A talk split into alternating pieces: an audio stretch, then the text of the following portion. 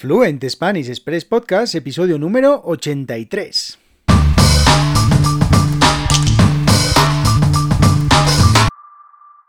Muy buenos días, esto es Fluent Spanish Express Podcast, el podcast para aprender, para practicar y mejorar vuestro español todos los días, de lunes a viernes, un nuevo episodio donde comparto contenidos con consejos, con recursos y recomendaciones para llevar vuestro español al siguiente nivel. Hoy, jueves 30 de septiembre de 2021, episodio número 83 de Fluent Spanish Express Podcast, en el que como cada jueves voy a compartiros expresiones para ampliar vuestro vocabulario en español.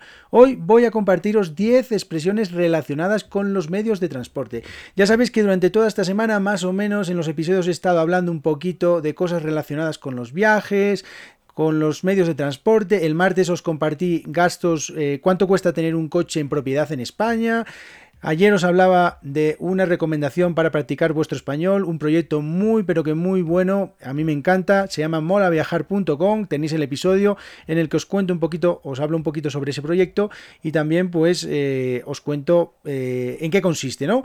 Y hoy jueves pues bueno, pensé, vamos a hacer Vamos a aprender unas expresiones relacionadas con los medios de transporte, en los que utilizamos algún medio de transporte, ya sabéis, el tren, el barco, el avión, el coche, la motocicleta, etcétera, etcétera, etcétera. Entonces, este episodio creo súper interesante. Ya sabéis que me encantan los episodios de los jueves, me encantan los episodios en el que os hablo de las expresiones y hay muchas lecciones eh, en la página www.fluentespanish.express donde también comparto muchísimas más expresiones con la explicación, con el contexto y eh, sobre todo, pues un poco para que sepáis cómo lo utilizamos los nativos españoles. Bien, bueno, pues antes de empezar este episodio, ya sabéis, mi nombre es Diego Villanueva, soy profesor de español y director de la Academia Online de Español www.fluentspanish.express www.fluentspanish.express ¿Qué puedes encontrar allí? Bueno, pues contenidos para aprender y mejorar tu fluidez hablando español y siempre cada semana una nueva lección con cosas de cultura, con cosas de costumbres, cómo vivimos los españoles y expresiones que utilizamos los nativos. Y todo ello con vídeos, con audios, con textos, diferentes formatos para diferentes dispositivos también. Podéis utilizarlo en el ordenador, en el móvil, en, todo, en un iPad, en la tablet, donde queráis. Y además para completar las lecciones tenéis actividades y preguntas en todas y cada una de las lecciones. Al final de cada lección tenéis unas preguntas y unas actividades. Bueno, pues vamos a empezar con este episodio y antes de nada deciros que bueno, hoy es jueves 30 de septiembre y es el Día Internacional de la Traducción. Y es que desde 1991 la Federación Internacional de la Traducción, FIT, o FIT como queráis decirlo, celebra cada 30 de septiembre el Día Internacional de la Traducción con el objetivo de mostrar la solidaridad entre sus miembros y destacar el enorme valor que tiene esta profesión en un mundo cada vez más globalizado. Y es que es verdad que los traductores son eh, unos profesionales que tienen muchísima importancia en el, a día de hoy en el mundo que vivimos porque mm, ya sabéis que mm, el tema de los idiomas es muy complicado, muy complejo en eh, para intentar eh, tener relaciones internacionales. Bueno, ¿y por qué se celebra el 30 de septiembre este día, este Día Internacional de la Traducción? Bueno, pues la razón es que se conmemora eh, la fecha en la que falleció Jerónimo de Estridón, que, bueno, es el santo, es conocido popularmente como San Jerónimo, ya sabéis que aquí en España nos encantan los santos, tenemos santos para todo, y es el santo patrono de los traductores.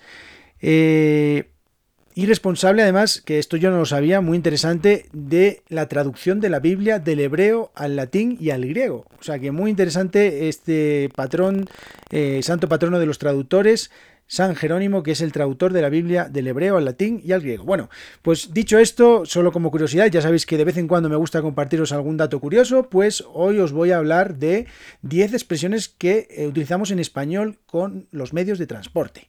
Bien, pues vamos a empezar con la primera y las dos primeras son muy muy parecidas. Yo os voy a decir un poco el matiz de cada una de ellas, pero la primera es estar como un tren. ¿Qué significa estar como un tren? Bueno, pues estar como un tren significa alguien que es muy muy atractivo, tiene una connotación, digamos, sexual, porque mm, pues, pues básicamente se dice que estás como un tren, que, eres muy atractivo, que eres muy, muy, muy guapo, muy guapa, entonces estás como un tren. Bien.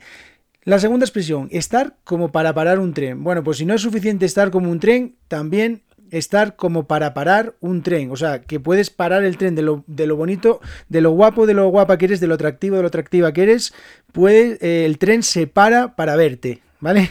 Entonces, por eso se utiliza estar como para parar un tren. Bien, Yo personalmente, por comodidad y porque me sale mucho más natural, digo, estás como un tren.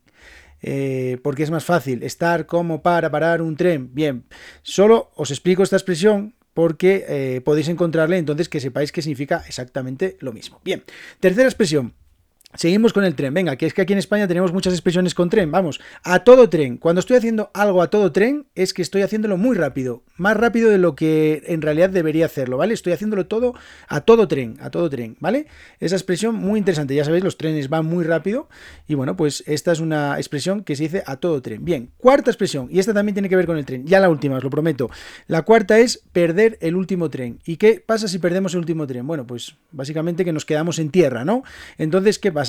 Perder el, último tren lo utilizamos como perder la última oportunidad, esa oportunidad de oro que no podíamos dejar escapar y entonces perder el tren para nosotros es como perder esa gran oportunidad, la última oportunidad, ya no hay más. A partir de ahí ya no hay más oportunidades, entonces perder el último tren. Quinta expresión, cambiamos de medio de transporte. Ahora vamos a hablar con el coche esta es muy divertida. Si a mí me preguntan, por ejemplo, ¿A dónde, eh, cómo vas a ir a, cómo vas a ir a, la ciudad? Por ejemplo, imaginaos, digo, bueno, pues voy a ir en el coche de San Fernando, un rato a pie y otro andando. Es una rima muy divertida, en el coche de San Fernando, un rato a pie y otro andando, o otro caminando, porque la rima es igual. Eh, esto se utiliza cuando quieres decir que vas a ir caminando a un sitio, que vas que tu medio de transporte van a ser tus propios pies. Entonces, el origen no se sabe exactamente cuál es, pero de nuevo, invocando a los santos, utilizamos a San Fernando. Y San Fernando es el patrón de los caminantes, de las personas que caminan. Entonces, por eso decimos que vamos en el coche de San Fernando, un rato a pie y otro caminando. Bien, sexta expresión. Venga, vamos con esta. La sexta, cambiamos otra vez de medio de transporte y nos vamos al autobús. Y esta expresión se utiliza muchísimo en eh, el fútbol o en deportes de equipo. ¿Por qué? Porque poner el autobús significa defenderse o sea, lo único que haces es defender tu portería, no haces otra cosa. Por ejemplo, cuando yo era entrenador de fútbol y teníamos, jugábamos contra un equipo muy, muy, muy bueno, a veces nos tocaba poner el autobús. ¿Qué significa? Que todos nuestros jugadores estaban defendiendo nuestra portería con uñas y carne para intentar que no nos metieran ningún gol. No lo conseguíamos, pero por lo menos lo intentábamos. Séptima expresión, estar en el mismo barco. Cambiamos de medio de transporte, el barco, estar en el mismo barco. ¿Qué puede significar estar en el mismo barco? Bueno, pues que tenemos los mismos objetivos. O sea, estamos en un bloque común. Si pasa algo, eh, queremos que ocurra lo mismo. Estamos en el mismo barco, ¿vale? Tú y yo estamos en el mismo barco. Queremos, queremos seguir practicando español. Estar en el mismo barco. Octava expresión, eh, y esta vez con globo. Lanzar un globo sonda.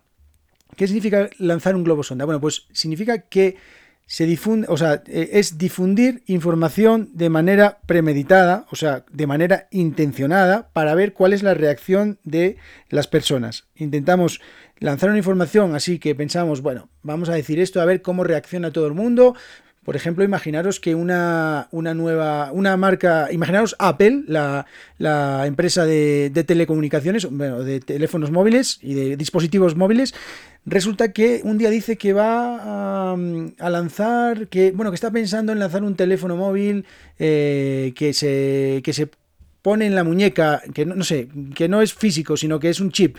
Imaginaros. Bueno, pues lanza esa información o deja caer esa información un poquito para ver si, si, las personas, bueno, pues les gusta la idea, no les gusta, a ver cómo reaccionan, si hay mucho escándalo, si, si es una locura. Entonces, a partir de ahí, viendo la reacción de las personas, pueden tomar una decisión u otra. Entonces, bueno, eso es lanzar un globo sonda, lanzar una información y a ver qué pasa, a ver, qué no, a ver por dónde respira todo el mundo, a ver qué es lo que, cuál es la reacción.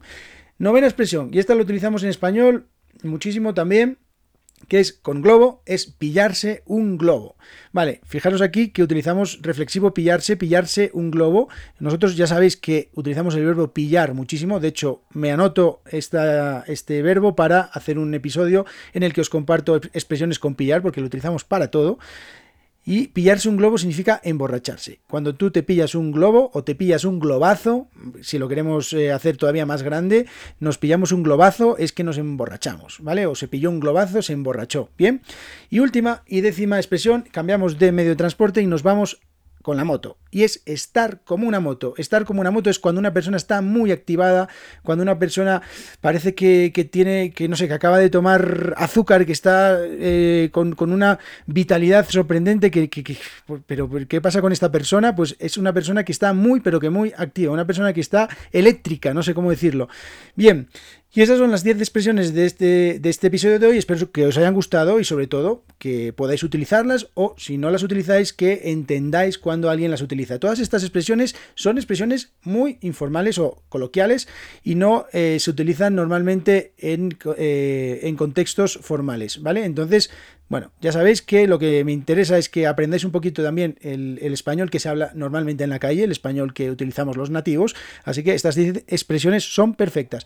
Bueno, pues muchísimas gracias a todos por vuestras valoraciones de 5 estrellas en iTunes cada vez que dedicáis un minutito a darle a las cinco estrellitas me, ayudáis muchísimo a que cada, cada, día más personas puedan escuchar este podcast. Muchísimas gracias a todos por seguir el podcast en Spotify y en las redes, por ejemplo en Google Podcast. Cada vez somos más personas, cada vez estamos más personas escuchando este podcast, yo incluido. Y también muchísimas gracias, sobre todo a las personas que os estáis suscribiendo a las lecciones. Muchísimas gracias porque me ayudáis muchísimo en www.fluentespanish.es. Muchísimas gracias a todos mis suscriptores. Y además vamos a tener muchas sorpresas en este mes de octubre, así que os recomiendo que visitéis la página web y que os suscribáis. Por tan solo 5 euros al mes tenéis acceso a todas las cosas que ya están disponibles en la página web y a todas las que van a venir, que os adelanto que en el mes de octubre va a haber mucha tela que cortar. Así que nos vemos en el episodio de mañana, que tengáis muy buen día, adiós.